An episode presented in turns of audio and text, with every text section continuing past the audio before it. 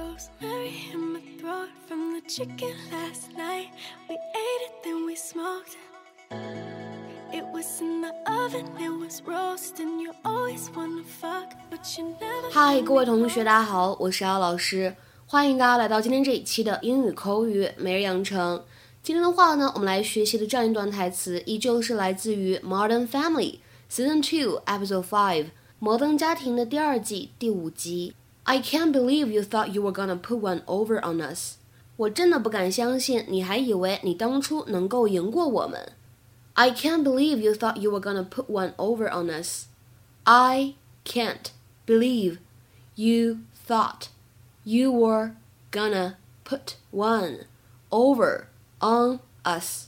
在这句话朗读过程当中，首先我们注意一下 can't believe 当中呢，可以有一个完全失去爆破的现象， 那么可以读成 can't believe，can't believe，而末尾位置的 on us 可以连读，就会变成 on us，on us。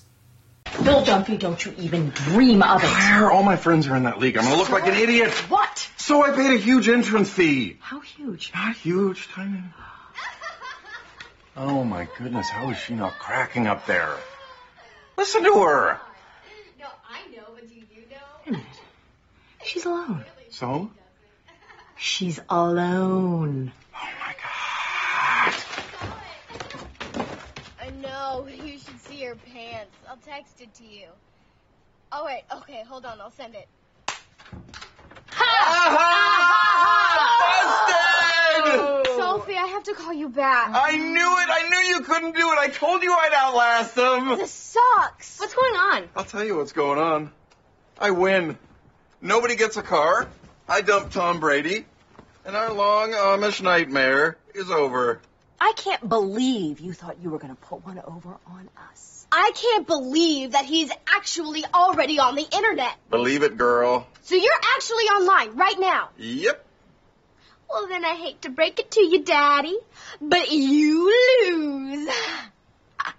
What? This isn't my phone. I carved it out of a bar of soap and colored it in with a marker. Phil, she carved a telephone out of a bar of soap. I can't believe I'm getting a car! Holy crap, we've been Shawshanked. 首先呢，我们先来说一下，在刚才视频片段对话当中呢，出现了这样一个词，叫做 busted。busted， Busted!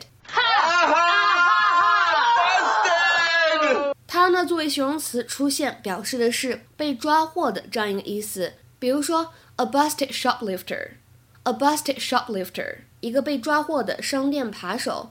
那么在口语当中呢，我们经常会单独使用这样一个词：Busted，表示的是嘿，抓到你了吧？逮到你干坏事了吧？这样的意思。然后呢，我们来看一下今天的关键句：I can't believe you thought you were gonna put one over on us。我真的不敢相信，你还以为当初你能够赢过我们。那么口语当中呢，我们说：Put one over on somebody。什么意思呢？可以有两层含义的理解。第一层呢，我们说可以理解成为赢过某个人。那么第二层含义呢，可以用来表示戏弄或者捉弄某个人的意思。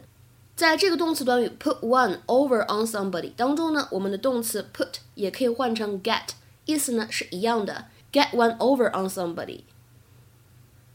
下面呢，我们来分别看一下这样的两层不同的意思有怎样的例句。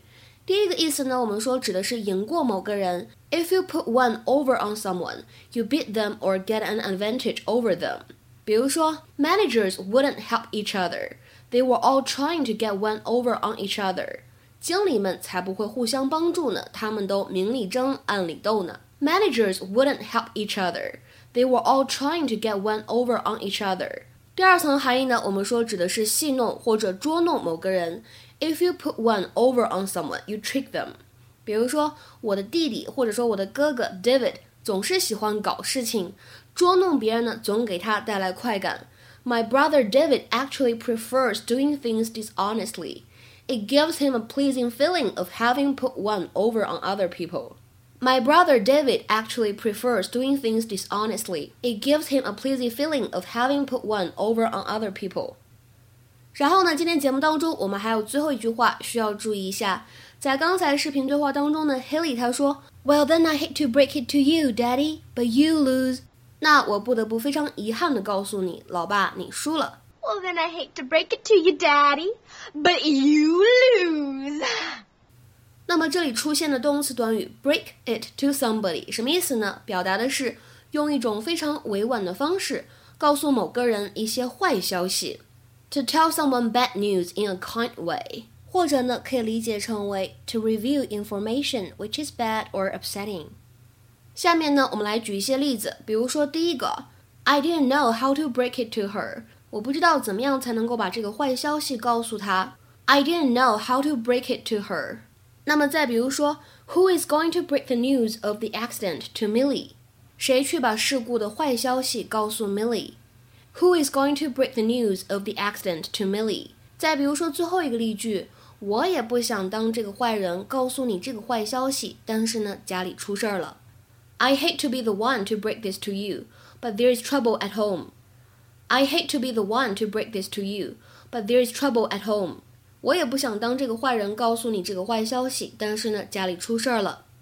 今天的话呢，请同学们尝试翻译下面这个句子，并留言在文章的留言区。如果你妈从其他人口中知道咱们俩订婚的消息，她肯定要气炸的。你得先跟她坦白啊。OK，今天的这样一个汉英的作业呢，还是稍微有一些难度的，希望各位同学可以认真完成。对了，本年度的最后一期发音的音标课程呢，即将会在九月二十日开课。